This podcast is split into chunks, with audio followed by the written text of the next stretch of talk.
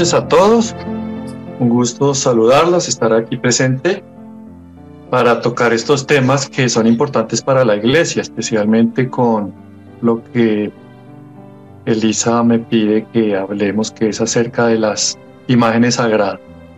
Entonces nos tenemos que poner primero en contexto, ya hicimos para los que hasta ahora se han conectado o, o no estuvieron desde el principio, ya una oración de sellamiento. Entonces podemos proceder en el tema. El culto a las imágenes es por lo que los hermanos separados más nos atacan, ¿no? Entre otras cosas, obviamente la devoción a la Santísima Virgen María, el culto a las imágenes sagradas y también obviamente no comulgan con los sacramentos que nosotros vivimos. Y eso es totalmente falso. Ellos acuñan su, digamos, su diatriba muchas veces es en Éxodo 24, cuando parafraseándolo dice que Dios dice, no te harás imagen de lo que hay en el cielo, ni en la tierra, ni en las aguas debajo de la tierra. Y ya, punto. Y resulta que eso no es así, simplemente se les olvida un detalle y es para adorarlos. No te harás imagen de lo que hay en el cielo, ni en la tierra, ni en las aguas debajo de la tierra para adorarlo. Entonces, primero tenemos que tener en contexto qué es adorar, porque eso es lo que ellos dicen, que nosotros adoramos las imágenes. Adorar es reconocer a algo o a alguien como Dios. Eso es adorar. Entonces nosotros le podemos preguntar a cualquier católico, ¿usted reconoce que esa imagen sagrada o consagrada es Dios? Esa imagen específicamente, que con piadoso afecto usted custodia, cuida y mira constantemente, la toca y se persigna. La respuesta es tácita, no.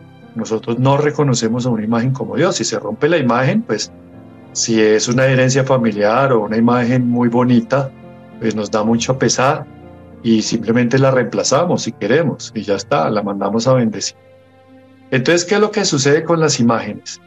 Nosotros dentro de la Iglesia Católica tenemos varios cultos. El primer culto es el culto de la tría. El culto de la tría es un culto de adoración y única, exclusiva y excluyentemente se le concede a Dios. Y cuando digo Dios, hablo de la Trinidad Santa, Padre, Hijo y Espíritu Santo. A su vez tenemos otros cultos, por ejemplo el de la dulía. El culto de la dulía es un culto de veneración. ¿Qué es venerar? Venerar es un reconocimiento de respeto para algo o alguien. Por ejemplo, nosotros decimos anciano venerable o sea, un anciano que es respetable porque ha vivido la vida, porque tiene la experiencia de la vida y porque tiene la sabiduría de la vida. Entonces se le da esa connotación de venerar. Pero hay un culto que también se llama de hiperdulía y es un culto de hiperveneración y está por encima de todos los santos. Y ese culto se le da a la Santísima Virgen María porque la Santísima Virgen María está en gracia, belleza y virtud por encima de todos los santos. Inclusive en gracia, belleza y virtud está por encima de todos los ángeles, no así en naturaleza. Un ángel está por encima en naturaleza de la Santísima Virgen María porque la Santísima Virgen María es una criatura humana y el ángel es un espíritu puro, pero en gracia, belleza, virtud, santidad supera todos los ángeles juntos. Por eso es la reina de los santos ángeles. Y hay un culto a su vez también de protodulía que se le da a San José. Es un culto también de veneración. Entonces ya puesto todo como en contexto, podemos revisar qué es lo que pasa con el culto a las imágenes. Ellos dicen que no serán imágenes, pero resulta que no es verdad. Porque ¿quién fue de entrada? ¿Quién fue el primero en hacer millones y millones y millones y millones de imágenes? Pues Dios. Porque nosotros somos imagen y semejanza de Dios. Imagen por el entendimiento, por la inteligencia y semejanza porque tenemos la capacidad a través de la voluntad de amar. Eso nos hace imagen y semejanza de Dios. Entonces también los ángeles son imagen, en ese caso, imagen y semejanza de Dios, desde esa perspectiva específicamente que estoy hablando, porque los ángeles son espíritus puros inteligentes y son espíritus que tienen voluntariamente haber dicho sí a Dios de amar y lo expresan a través de ese ejercicio que ellos tienen en los diferentes colos de los santos ángeles, ¿no? De los serafines, querubines, los tronos, las dominaciones, las virtudes, las potestades, los principados, los ángeles y los ángeles. Algunos tienen el primer coro, pues una misión específica que es de adoración, los otros tienen algo de misión, también rigen y mantienen el equilibrio de las fuerzas de la naturaleza, ahí también estarían los ángeles de la guarda de los países. Y los coros de los, en este caso los principados arcángeles y ángeles, pues su misión es custodiar al ser humano, cuidarlo, protegerlo, traer las altas inspiraciones del Espíritu Santo para que el ser humano las ponga por obra. Eso desde Santo Tomás de Aquino, aunque San, San Buenaventura, él hace un pequeño cambio, porque no es camisa de fuerza, ¿no? Él sitúa en los ángeles que nos corresponden a nosotros en vez de los principados a las virtudes. Y me parece como muy aceptable porque las virtudes son las que principalmente se tienen que ver sembradas en los hombres, que son las teologales, fe, esperanza y caridad. Entonces los principados los sitúa en el segundo coro de los santos ángeles. Estoy haciendo un pequeño paréntesis para entender.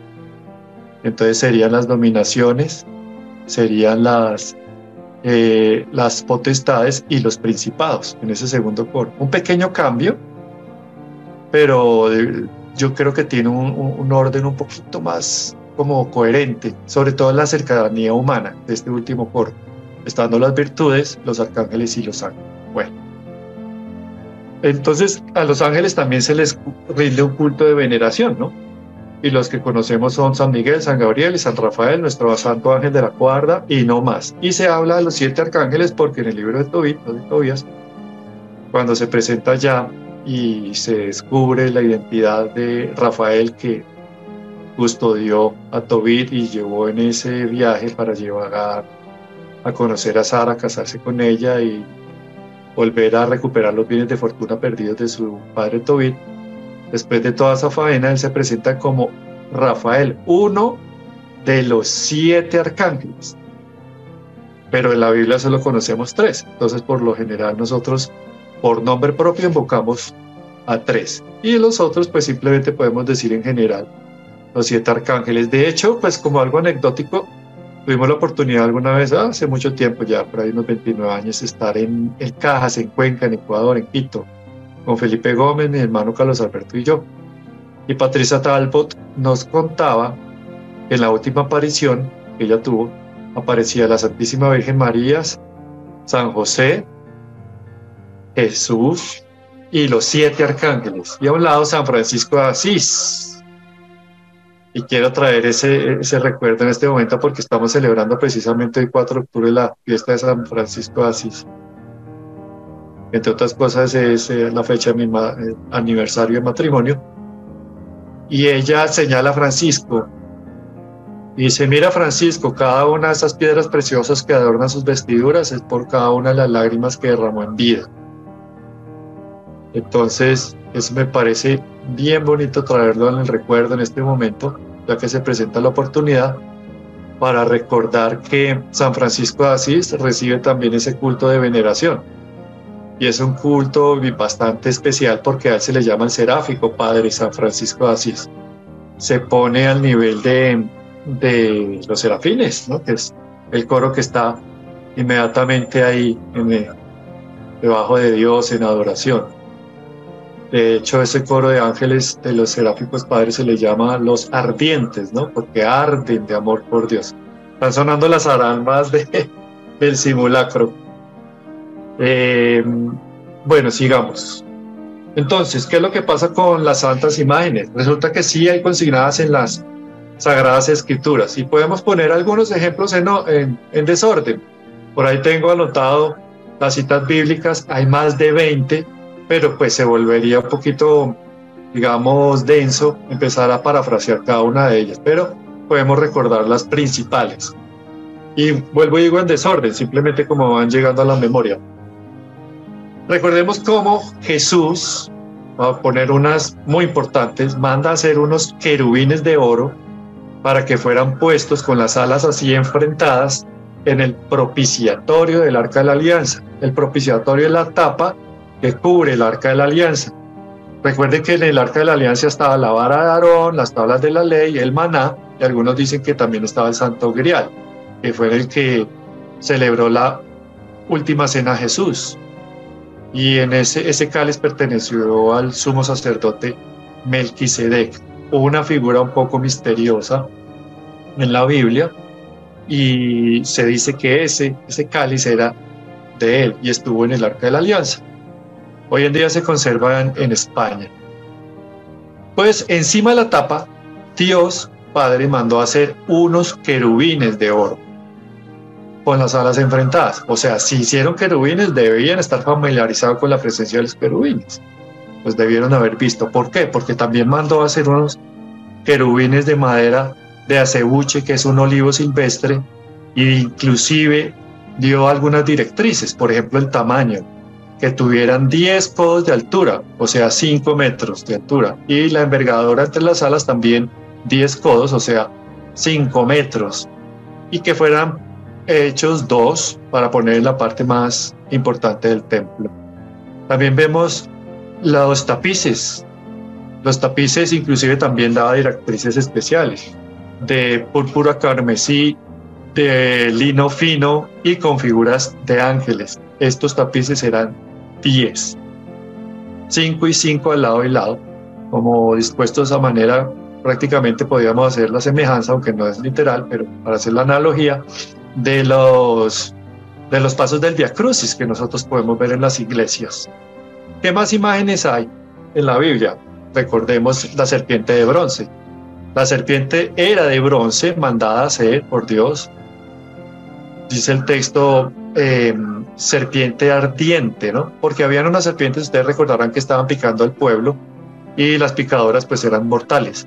Entonces le manda a hacer a Moisés Dios esa serpiente para que fuera elevada en un, en un mástil y que todo el que la viera se sanaba.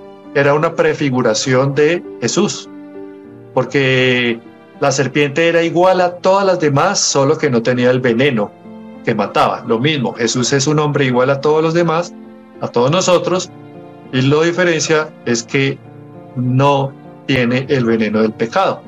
Y quien es atraído hacia él, hacia la figura de la cruz, del crucifijo, encuentra sanación, encuentra salvación. Es una imagen también.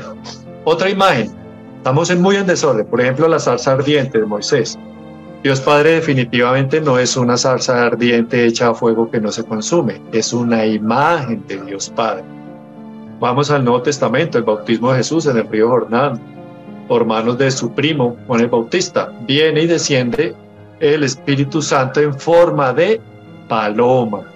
Es una imagen del Espíritu Santo. El Espíritu Santo no es una paloma, Simplemente eso era una imagen del el Espíritu Santo, porque sabemos que el Espíritu Santo es Espíritu puro, como lo es Dios Padre, y como en su momento el Verbo encarnado, eh, perdón, el Verbo cuando habitaba en la Trinidad en el cielo y no se había encarnado, pues también Espíritu puro.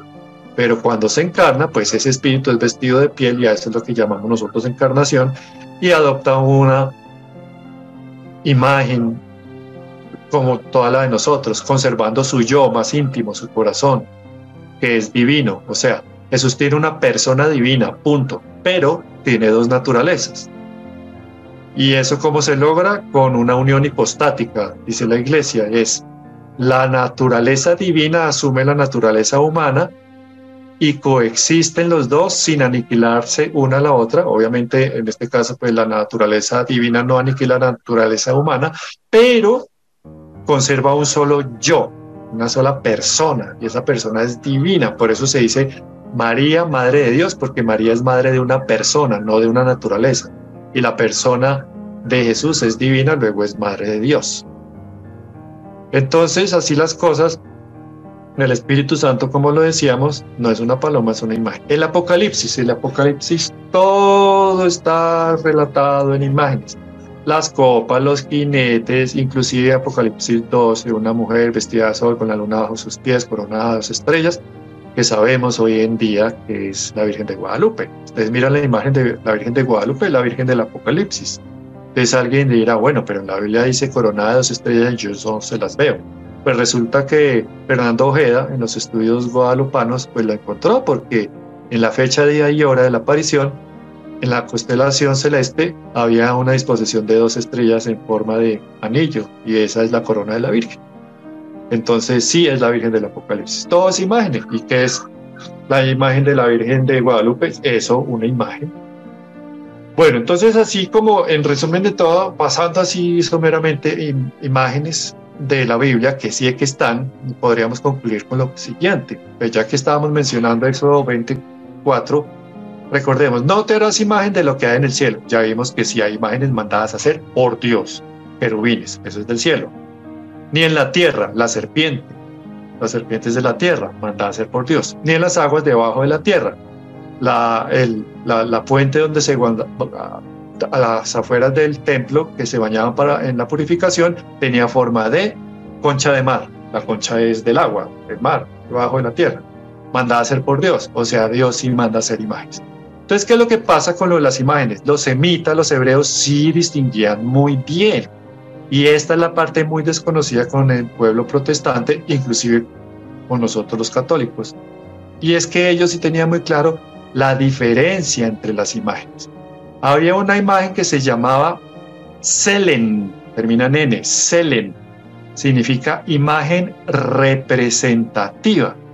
Es una imagen de bulto. Obviamente no había imágenes de la Virgen, no había imagen de San José, no había imagen de Jesús, porque en el Antiguo Testamento no existían, Jesús no había venido, la Virgen no había nacido ni San José. Entonces, ¿de qué se hacían las imágenes? De primero que todo, pues obviamente de lo que mandaba hacer Dios entonces imágenes de ángeles, la serpiente y demás como hemos visto.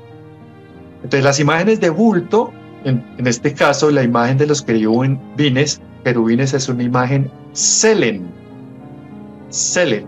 Había otro tipo de imágenes y es permitida por Dios. Hay otra imagen permitida también por Dios, que es la imagen pituash. La imagen pituash. La imagen pituash es la imagen pintada, en este caso, los tapices de los querubines. Esos tapices de querubines es una imagen pituash. ¿Qué más imágenes pituash tenemos? La Virgen de Guadalupe. Impresa en la tilma de San Juan Diego es una imagen pituash. ¿Qué más imágenes pituash ahora sí tenemos, por ejemplo, para que conocemos? La de los ortodoxos. Todos esos iconos de los ortodoxos son imágenes pituash. Los ortodoxos, ustedes saben, pues tienen son este tipo de imágenes, no, no las imágenes selen en bultos, ¿no? pues la predilección de ellos es la imagen eh, del icono, la imagen pituash. Entonces, pongámonos en contexto ya para entrar ahorita a la tercera imagen. Recordemos, Moisés sube al monte Oreb a orar, no baja, no baja, se demora, el pueblo judío se pone nervioso, empiezan a interpelar y a hostigar y a presionar a Aarón haznos un ídolo como teníamos en Egipto para adorarlo. Aarón se pone nervioso, empieza a recolectar los areticos de todas las mujeres de oro, funde un becerro, le termina de dar forma y lo eleva. En ese momento no hay pecado, porque ese becerro es una imagen selen, una imagen representativa. ¿De qué? De un becerro como tenemos, por ejemplo, hoy en día los ganaderos. De pronto el ganadero en su sala tiene la imagen de un toro. O, por ejemplo, la copia de imagen de un, toro ganador de, campeonatos y concursos allá pues, que ellos hacen en ganadería. Entonces esa imagen no tiene ningún problema. Entonces Aarón la levanta y se las muestra. Hasta ahí no hay ningún problema. Es una imagen célebre. Pero cuando Aarón dice, este es su Dios, y todo el pueblo se postra y hace un acto que se llama el Shasha, así se llama, el Shasha, que es un acto de adoración, que, griego se diría proscuneo, prosquineo, que es un acto de adoración, en ese momento esa imagen pasa de ser selen a ser pesel, pesel. Y la imagen pesel es una imagen ídolo. Eso es lo que está prohibido. Están prohibidas las imágenes ídolo, o sea, las imágenes a las cuales se le rinde el culto del Shasha, dicho por los hebreos, o en griego, dicho por nosotros, el proscuneo prosquineo, que es el culto de adoración. O sea, esa imagen es reconocida como Dios y pasa a ser una imagen pese. Eso es lo que está prohibido. Entonces, nosotros los católicos no tenemos imágenes pese, ninguna, ni siquiera la imagen peregrina venida del santuario de Fátima. Esa es una imagen representativa, cele. Entonces, la iglesia que dice, en el concilio de Nicea II, en el segundo del año 787, la iglesia dice que se recomienda el culto a las imágenes no por lo que son, sino por lo que representan. Entonces, no es la imagen en sí misma. Si yo tengo una imagen comprada, por ejemplo, acá en Bogotá, en la sexta, ahí detrás de la Plaza de Bolívar, y yo la llevo a mi casa, es una imagen de yeso, que no tiene ningún valor espiritual. Pero cuando yo le llevo la imagen, la pongo delante de un sacerdote, ministro ordenado de la iglesia, y él con sus manos consagradas por su cuero sacerdotal, esa parte es importante, las manos consagradas, porque están separados para el culto divino, para todo lo noble, lo santo, es especialmente la Eucaristía, imponer las manos, administrar los sacramentos. Cuando ese sacerdote con sus manos consagradas bendice la imagen, y si quiere la bendice y la exorciza, esa imagen pasa a ser una imagen eh, una imagen representativa, no por lo que es, digo, en sí misma como lo era antes, sino por lo que representa. Esa bendición hace un valor adicional a esa imagen y hace que nos recuerde y represente la figura de la cual está haciendo la recordación al alma que la venera. Entonces una imagen de la Virgen cuando está bendecida, consagrada, cuando está exorcizada, todo lo demás, es una imagen no en sí misma por lo que es, sino por lo que representa que es a la imagen de la Virgen María. Yo no sé si ustedes vieron la película de, María Ben, María Ben, que fue esa imagen que peregrinó en la pandemia, una imagen de la Inmaculada Concepción. Y en los testimonios de todas las personas que pudieron tener ese encuentro y a través del encuentro con esa imagen se convirtieron, volvieron a la fe y cuentan sus experiencias. Una película muy bella con milagros y todo lo demás. Hay una frase de alguno de ellos que me dice, que, que, dice, no es una imagen, es la Santísima Virgen María acompañando su imagen. Eso es lo importante.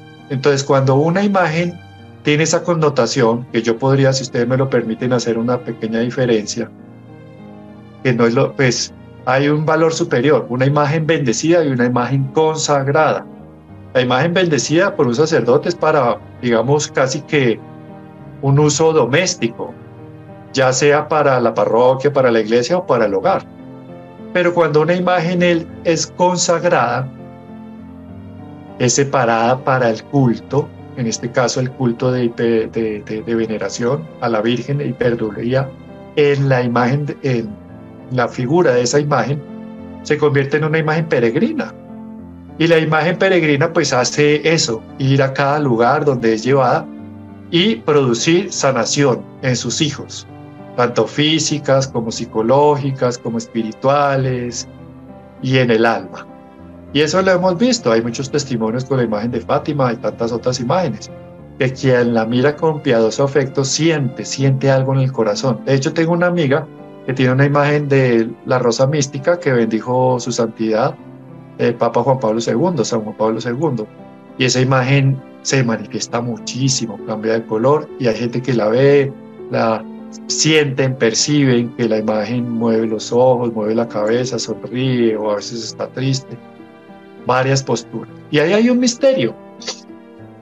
Con este tema de las imágenes, bueno, hasta ahora es todo como un poquito teórico, puede salir algo bíblico, algo espiritual, Eh, de teológico pues no he hablado nada, porque pues realmente todo esto que estamos hablando parte más del corazón que, de la teología en sí misma.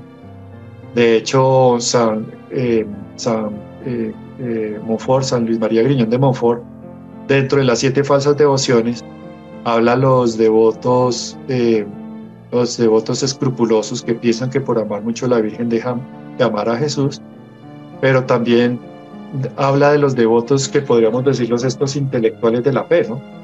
que piensan que todas estas cosas son como cosas sin importancia, que la, la, la, teología profunda y espesa no está en esto. Resulta que Dios se manifiesta a través de cosas muy sencillas. Entonces yo le pedí a la Virgen como que el corazón me explicara un poquito más este misterio de las imágenes y sentía que ella me lo explicaba, pues me lo explicaba con palabras no pronunciadas, sino con una emoción interior. Me decía como que si Jesús está en un sagrario, que es una cajita hecha por manos expertas artesanas para custodiar la presencia eucarística real y verdadera, así como su hijo está en el sagrario, ella está en una presencia espiritual en sus imágenes consagradas. Y eso ya complementa un poquito más para entender la devoción de los cinco primeros sábados. Ustedes recuerdan que es también un pedido de la Santísima Virgen María en Fátima. Cuando la Virgen pide la consagración de Rusia, que ustedes recordarán que el padre Héctor Ramírez contaba por su experiencia y sus conocimientos que los niños se pusieron a reír porque pensaban que la Virgen estaba loquita, porque cómo así que consagrara una burra porque allá en Fátima había una burra que se llamaba Rusia y ellos creían que la Virgen estaba pidiendo la consagración de la burra a su inmaculado corazón. Ellos en su ignorancia y su, digamos, em, digamos, inocencia, no sabían que había un país, Rusia, y en ese momento pues obviamente la revolución bolchevique no se había dado ni nada de eso y la Virgen estaba pidiendo esta consagración. Pero la consagración para que Rusia no difundiera sus errores, que no es el comunismo, sino el ateísmo, tenía que ir en, en eslabón con la devoción de los cinco primeros sábados. Van unidas las dos cosas, la consagración de Rusia y la devoción de los cinco primeros sábados. Los cinco primeros sábados, recordando los acuerdos, por la gente que dice que la Virgen no es inmaculada, es decir, que tuvo pecado, por la gente que dice que la Virgen no es virgen, ni antes, ni durante, ni después del parto, por la gente que dice que la Virgen no es madre de Dios ni madre nuestra, por los que reúnen a los niños a la catequesis y les enseñan ahora a, a odiar y a despreciar a la Santísima Virgen María. Y quinto, que es el que nos compete, por los que destruyen y transgreden sus imágenes sagradas, las rompen ¿Quiénes rompen las imágenes? Pues los que no quieren a la Virgen y los que creen que es un ídolo, los hermanos separados y los satánicos. Un católico no rompe una imagen, salvo que la tenga en las manos y se le caiga al piso. La manda a arreglar o se consigue otra, porque ya entendimos que no es mi Dios. Entonces así las cosas, si la Virgen, o mejor, Jesús en el año 25 le pide a Sor Lucía, eh, que se haga la devoción de los cinco primeros sábados y se los explica, es que hay una importancia muy grande en las imágenes. Ya lo dijimos, es la, es la presencia espiritual de la Virgen en esa imagen y la Virgen a través de Agustín del Divino Corazón en esos actos de reparación lo confirma en esa en ese digamos manifestación privada a la cual nosotros le podemos dar fe humana, no es dogma de fe, el que quiera creer bien, el que no quiera creer también está en libertad de hacerlo y no pasa nada. Pero la Virgen en esos mensajes explica que más, o menos en esta misma línea del relato, y es su presencia espiritual en las imágenes. Por eso hay imágenes que lloran, sangre, lágrimas humanas, eh, reconocidas así por los expertos que las han analizado, cuando se llenan de escarcha, cuando huelen a rosas y las manifestaciones que yo hacía referencia, que sienten que sonríe, que está triste, que mueve la cabeza, que mueve los ojos. Entonces, en definitiva, las imágenes nos llevan al, recuerdo de, la presencia de Dios, a no distraernos de ella, a poder comulgar y seguir ese, ese requerimiento amoroso de la Virgen en Medjugorje, por ejemplo. La Virgen en Medjugorje, ustedes saben, repite hasta el cansancio que oremos. Oren, oren, oren. No tengo nada más que decirles. Decía en algún mensaje, muy breve y corto, pero contundente. Oren, mis niños, que la oración sea el centro de vuestras vidas. Gracias por responder a mi llamado. Hoy mis niños los invito a la oración, que en la oración encuentren la paz que están buscando. Gracias por responder a mi llamado, etc. Pero la Virgen llega en un momento que dice, mis niños, cuando yo les digo, oren, oren, oren, no les estoy diciendo que aumenten el número de oraciones, sino que tengan un deseo continuo de Dios. ¿Qué nos dice con esto la Santísima Virgen María?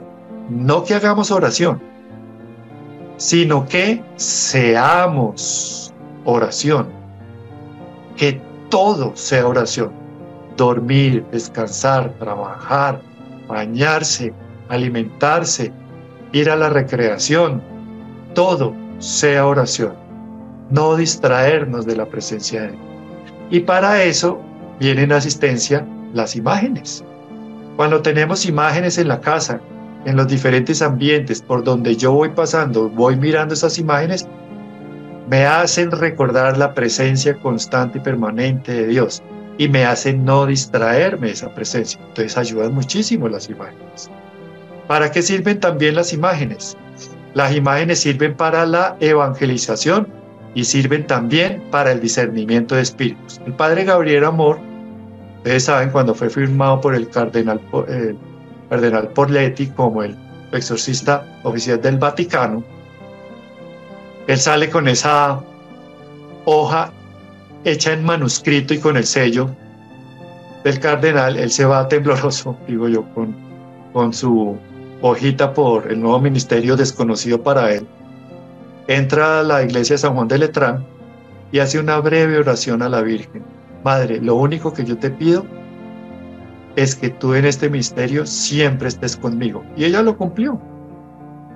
Entonces él se dirige donde el padre Cándido Amantini, por requerimiento también del cardenal, para que él lo adiestre, sea su mentor. El padre Cándido Amantini, es siervo de Dios, ojalá llegue a los altares porque no hay sacerdotes exorcistas, porque entre otras cosas San Benito no era exorcista, lo que pasa es que hizo lo que hizo con la bendición y por eso pues es adoptado como un santo con su medalla y todo eso, pero, pero como función de exorcista no era su, su función. Estos sacerdotes sí, porque ellos estudiaron demonología, satanismo en el Vaticano cinco años o fueron firmados por sus obispos. El padre Cándido Amantini sí tenía discernimiento de espíritus. Él veía a la persona y, él sabía si eso era de Dios o era psicológico. El padre Gabriel Amor no. Entonces, ¿qué hacía él? Él hacía exorcismos de prueba o una oración de prueba. Y dentro de la oración de prueba, allá iba, ponía una imagen de la Virgen. Obviamente el crucifijo, el agua bendita, su estola de su eh, morada de penitencial y tal. Pero también usaba la estampita o una imagen de la Virgen como prueba si la persona reaccionaba, porque si tenía alguna entidad reaccionaba con la presencia de esa imagen, obviamente expuesta, pero también con la presencia, con ese fuero sacerdotal y, ese sello ya firmado por el obispo, porque entre otras cosas cuando un exorcista hace la oración, es la iglesia la que viene a suplirlo y hace la oración, o sea, es Jesús encarnado en la presencia del exorcista otro sacerdote liberador actúa a título personal, con la unción y la gracia que le da el Espíritu Santo, pero es a título personal. Por eso la importancia de en casos muy fuertes buscar sacerdotes exorcistas, no, no tanto liberadores, sino exorcistas. El padre Gabriel Amor, retomando el tema, pues exorcista expone, y por eso estoy poniendo el ejemplo, la imagen de la Virgen. Entonces las imágenes de la Virgen sí tienen importancia, pero como hizo la presentación Elisa, no podemos caer en la idolatría. Ya sabemos que eso sí está prohibido. Entonces la imagen de Fátima, traída del santuario, pues tenemos que cuidarla porque se va deteriorando. Entonces hay que invitar a la gente que la visita con mucho amor, con mucho afecto, es decirle, esta imagen es de madera, Bueno, no les vamos a decir eso, pero todos sabemos lo que cuesta una imagen de eso. Esos son varios ceros en la cuenta que hay que desembolsar. Es una, es una obra de arte, de madera pintada. Entonces, si empiezan a manosearla, la grasita, o empiezan a refregarle los, los sacramentales, pues la rayan. Entonces, ¿qué pasa? Cuando vaya a otros sitios en su peregrinaje, ¿con qué se van a encontrar los peregrinos que quieren venerarla? Pues con una imagen deteriorada. Entonces nosotros queremos tener una imagen bonita, como dice Monseñor Sipol, que una vez le regalaron una imagen feita, pero feita, feita de la Virgen, con los ojos torcidos. Y él la miraba y yo decía, yo no era capaz de rezar la salve. Vuelve a nosotros esos tus ojos misericordiosos. Y veía la pobre imagen de la Virgen Visca. No, o sea, cualquier imagen, la más hermosa que ustedes tengan, para gusto los colores. Hay, hay alguien que dice, no, a mí me gusta, por ejemplo, la Virgen de Sevilla, la Madre de la Soledad, Virgen del Silencio, la, la, la, la, Virgen que veneran especialmente, la Virgen de los Dolores, la de los toreros, ¿no? Es una imagen, es una talla muy bien lograda, la que tiene las, las cinco esmeraldas en su pecho, es muy linda y a alguien le gustará mucho. Otro dirá, pues, no, la de Fátima, otro la de Meyugori, qué sé yo. Pues, pues yo digo yo, para mi gusto, si estamos hablando de belleza, ni la una ni la otra. O sea, es que como la Virgen ninguna, ninguna, no hay ninguna. De pronto podríamos llegar a algo muy hermoso con esto que se está utilizando en, inteligencia, ¿cómo es? Eh, eh, esta realidad virtual, bueno, inteligencia virtual, ¿cómo se llama? No me acuerdo ahorita bien realidad virtual y todo eso, se logran unas imágenes, pero muy bonitas. De hecho, de hecho, los videntes de Medjugorje dicen, no, es que la Virgen es, o sea, no hay imagen, no hay imagen, no hay imagen que se le acerque a la belleza. Y qué bueno que sea así, para que cuando nos llegue, no, inteligencia artificial, gracias, esa cosa, inteligencia artificial. Muchas gracias, eso con inteligencia artificial se logran unas cosas impresionantemente hermosas. Pero ya digamos en escultura, pues yo, yo particularmente, difícilmente he encontrado una imagen que uno diga, uy, Dios mío, la Virgen debe ser así, hermosa. Como no la hemos visto como es, entonces eso es lo bueno, esa es, esa es la esperanza que tenemos que cuando seamos llamados a ya a la patria celestial y nos encontremos con ella, vamos a quedar extasiados de la belleza. Por ejemplo, Jacob y Vika, en una aparición de ellos dos, privada, eh, le preguntaron a la Virgen que por qué ella era tan hermosa. Y la Virgen dijo, porque amo. Y Jacob, que era muy pequeñito, chiquito, dijo, no, la Virgen no está diciendo la verdad. Y Vika lo, lo reprendió, ¿cómo vas a decir que la Virgen está diciendo mentira? Dijo, sí, porque nosotros podemos amar todo lo que ella ama y nunca nos vamos a ver tan hermosos como ella. Jacob se estaba refiriendo a la apariencia física. Pero todos sabemos que la persona más feita del planeta, si ama, se ve hermosa. De hecho, por ejemplo, vemos las, las novelas. La antagonista es una mujer súper bonita, 90, 60, 90. Y, y eh, tiene su corazón odio, resentimientos, deseos de venganza, es mala, mala, mala, mala. ¿Y cómo la ve uno? Fea, y si uno ve la pobrecita, las novelas cliché que hay, humillada, vituperiada y toda esa cosa, uno la ve con una ternura que uno la ve bonita. Por eso también en algún momento Monseñor Sipol decía, ¿usted se quiere ver bonita? Pues no, no le gaste tanta plata a las multinacionales de la industria cosmetológica. Ame, ame. Si usted ama, se ve hermoso. Usted ve a un viejito tierno, bonachón, bondadoso, tiernito, y usted lo ve hermoso. Y si usted ve a un viejito ahí todo amargado, usted lo ve feo, un viejo cansón. Así es, estamos hablando de la apariencia física, ¿no? Entonces, para ir concluyendo, las imágenes. Las imágenes tienen eso, un culto de veneración, no un culto de adoración.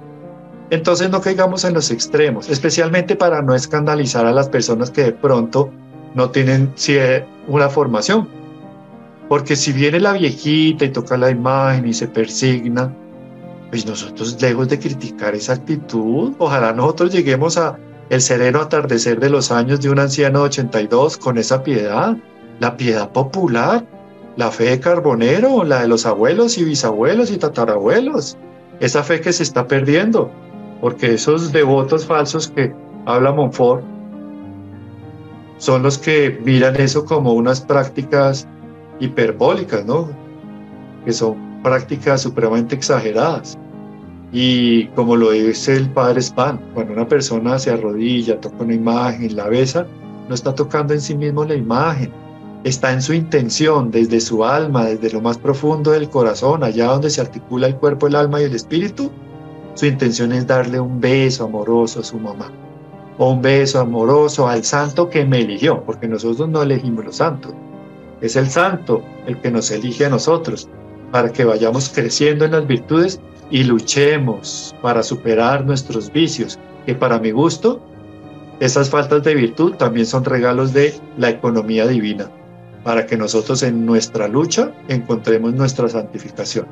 Dios no nos va a premiar si lo logramos o no lo logramos, va a premiar la lucha que tuvimos durante toda la vida para vencer. Y para eso están los santos. Dios los envía para que tengan presencia en nosotros y en Él tengamos un referente porque los santos, como la Santísima Virgen María y como San José, no están para ser admirados, están para ser imitados. Bueno, no sé si quieren interactuar un poquito, alguna pregunta, algún comentario. ¿Quieren abrirme algún micrófono? ¿O vamos a cerrar? Yo te tengo una pregunta. Yo te tengo una pregunta, Juanfer. Sí.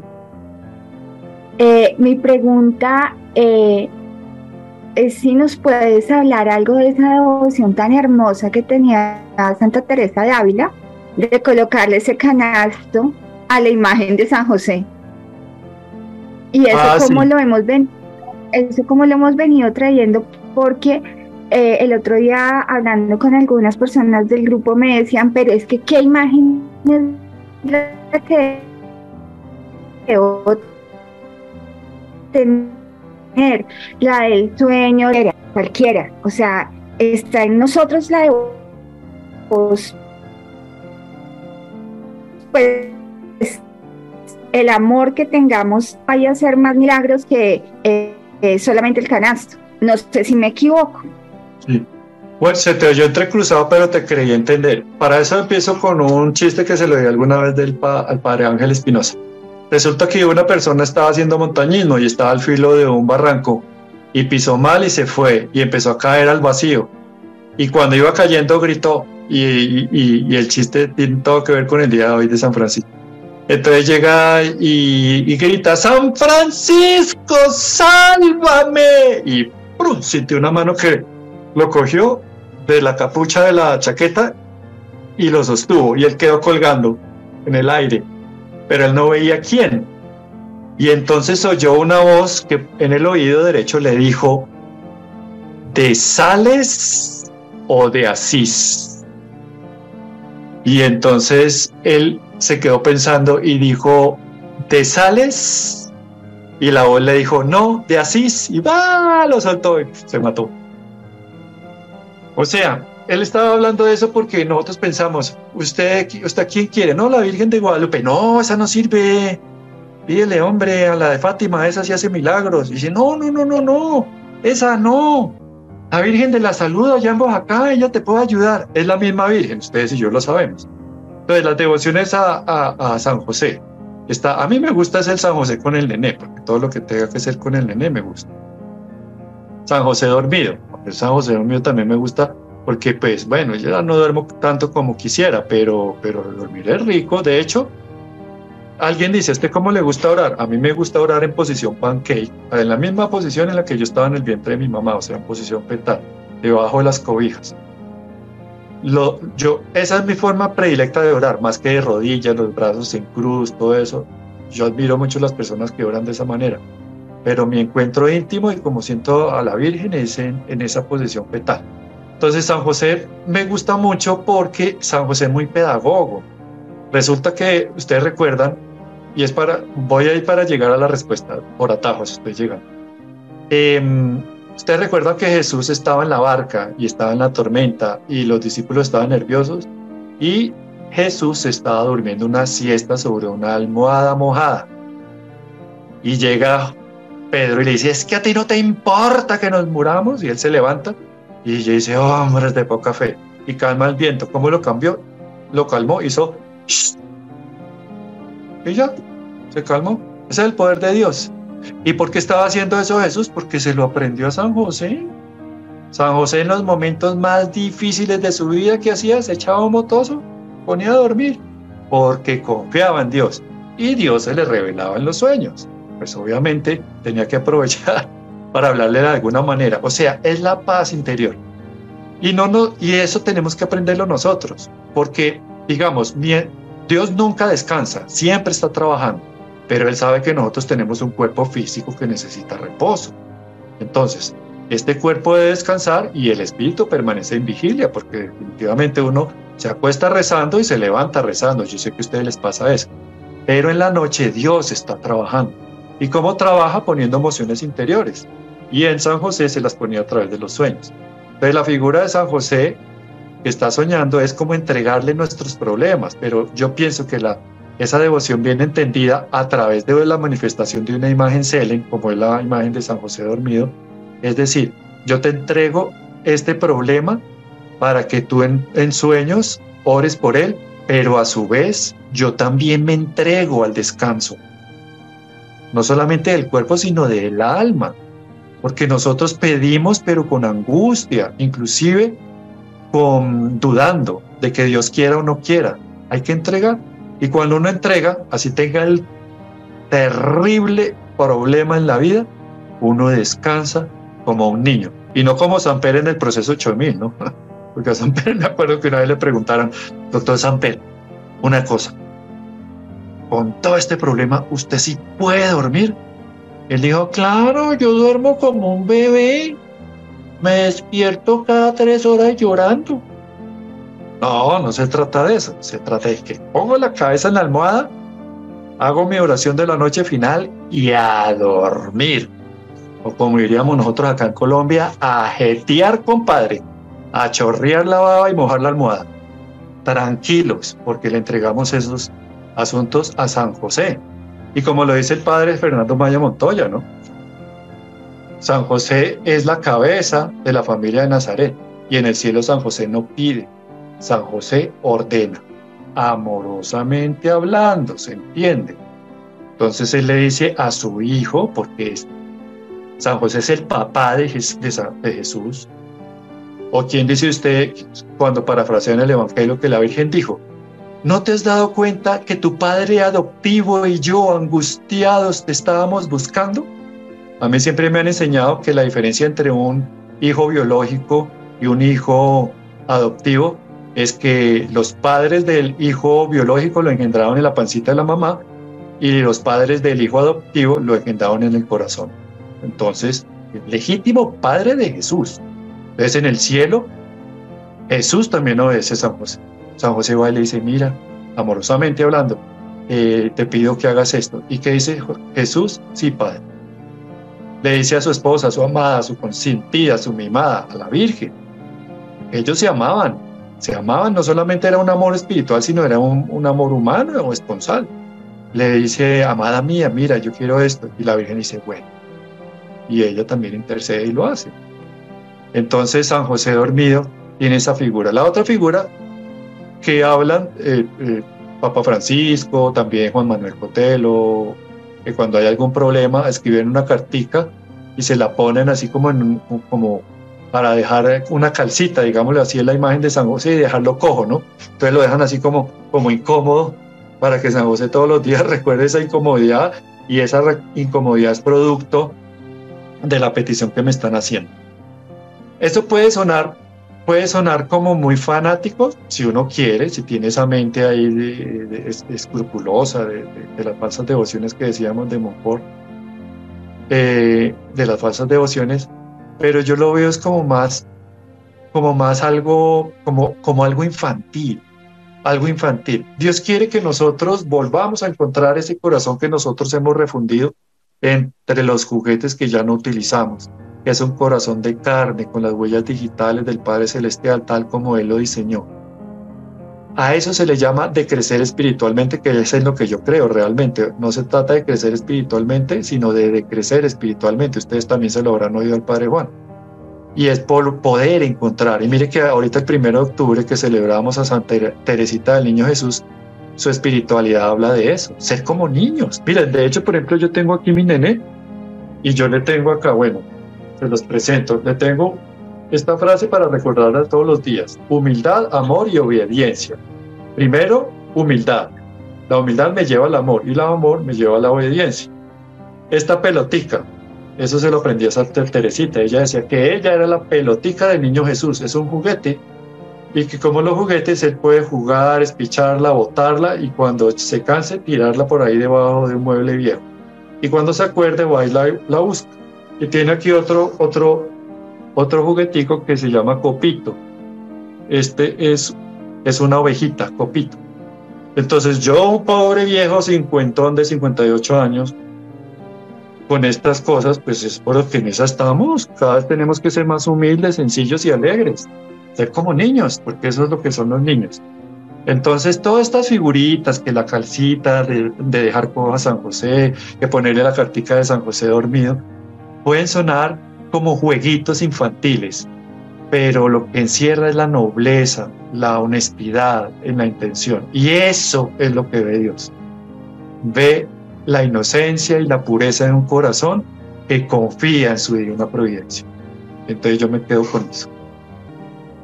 ¿Alguna pregunta, algún comentario? ¿Me durmieron? No, eh, muchas gracias Juan, pero pues muy bonita, eh, muy bonita la enseñanza, de verdad que aprendimos mucho. Ojalá que las personas que no alcanzaron a escuchar o llegaron tarde puedan volverla a conectar, puedan volverla a escuchar, porque de verdad que todo es prácticamente de apuntes. Yo voy a volver a escuchar todo esto es de apuntes porque como buenos católicos yo creo que debemos estar muy instruidos en nuestra propia iglesia, especialmente con lo que explicabas de las imágenes, los nombres que habían, porque sí, a veces los hermanos separados nos refutan eso y nosotros no tenemos como los elementos y el aprendizaje de poder eh, defender nuestra fe. Entonces yo creo que eh, nosotros cada vez debemos instruirnos más en nuestra Santa Iglesia Católica porque la verdad que la riqueza que hay y, pues la, tenemos que defender a capa y espada. Eh, muchas gracias también por la enseñanza de, San José, verdad que aquí San José nos ha hecho todos muchos milagros. Em, en la vida personal como en la familiar y, hemos visto muchas muchas señales de que verdad Papá San José nos está cuidando constantemente eh, ha tomado un lugar paternal muy muy fuerte en este grupo en nuestros corazones y, de verdad que pues eh, Dios quiera que puedas volver con más instrucciones, con más aprendizaje acerca de San José y la familia de Nazaret. Y Juan, si eres tan amable nos regalas la bendición, por favor. Bueno, me gustaría, pues siempre me gusta cerrar con la bendición maternal para que la persona que la esté escuchando reciba ese abrazo maternal de la Santísima Virgen María. Y todos sabemos, como siempre lo decimos, que cuando una mamá abraza a un hijo, algo bueno siempre sucede. Eh, yo le voy a pedir con esta intención al Padre Pío de Pietelchina que ponga su mano estigmatizada aquí delante de la mía. Y le pido a la Santísima Virgen María que con su blanca mano e inmaculada envuelva la de nosotros dos para darles esta bendición. Invocamos la presencia tierna, dulce, delicada, pura, suave, amorosa, humilde, bondadosa y maternal de la Santísima Virgen María Reciban todos la bendición maternal, especial, amorosa, protectora, liberadora, misericordiosa, sanadora, consoladora, intercesora, proveedora y reparadora de la Santísima Virgen María, la dulcísima Reina de los santos ángeles y de los hombres, del cielo y de la tierra. de todo lo visible y lo invisible, la dulce reina de la paz, con la intercesión también de San Charben MacLuff, para la salud espiritual, psicológica y cada uno de ustedes. Y con esa mano estigmatizada de Padre Pío, reciban esta bendición maternal especial de la Santísima Virgen María, en el nombre del Padre y del Hijo y del Espíritu Santo. Amén. Invoco también para cada uno de ustedes la compañía siempre fiel y constante, la custodia permanente de San Miguel Arcángel, quien como Dios, San Gabriel Arcángel, fuerza de Dios, y de San Rafael Arcángel, medicina de Dios. Que así sea. Y esta oración la ponemos en la carne herida de nuestro Señor Jesucristo, en su amor llagado, para que la funda en los océanos insondables de misericordia que brotan de su sacratísimo corazón y la transforme en gracias plenas de salud espiritual, psicológica y física para sus vidas, por el poder de su preciosísima sangre mezclada con las lágrimas de dolor de la Santísima Virgen María al pie de la cruz. Y alcance para cada uno de ustedes y sus familias méritos en la tierra y un nivel de gloria muy alto en el cielo. Escúchanos, Señor. Escúchanos, Señor.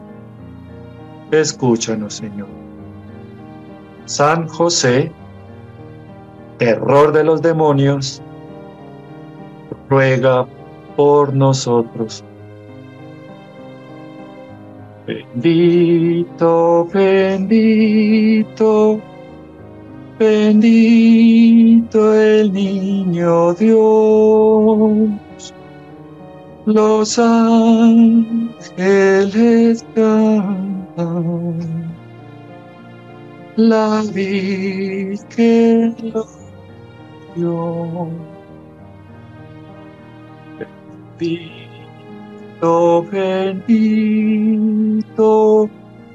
bendito el niño Dios. Los ángeles cantan. La Virgen lo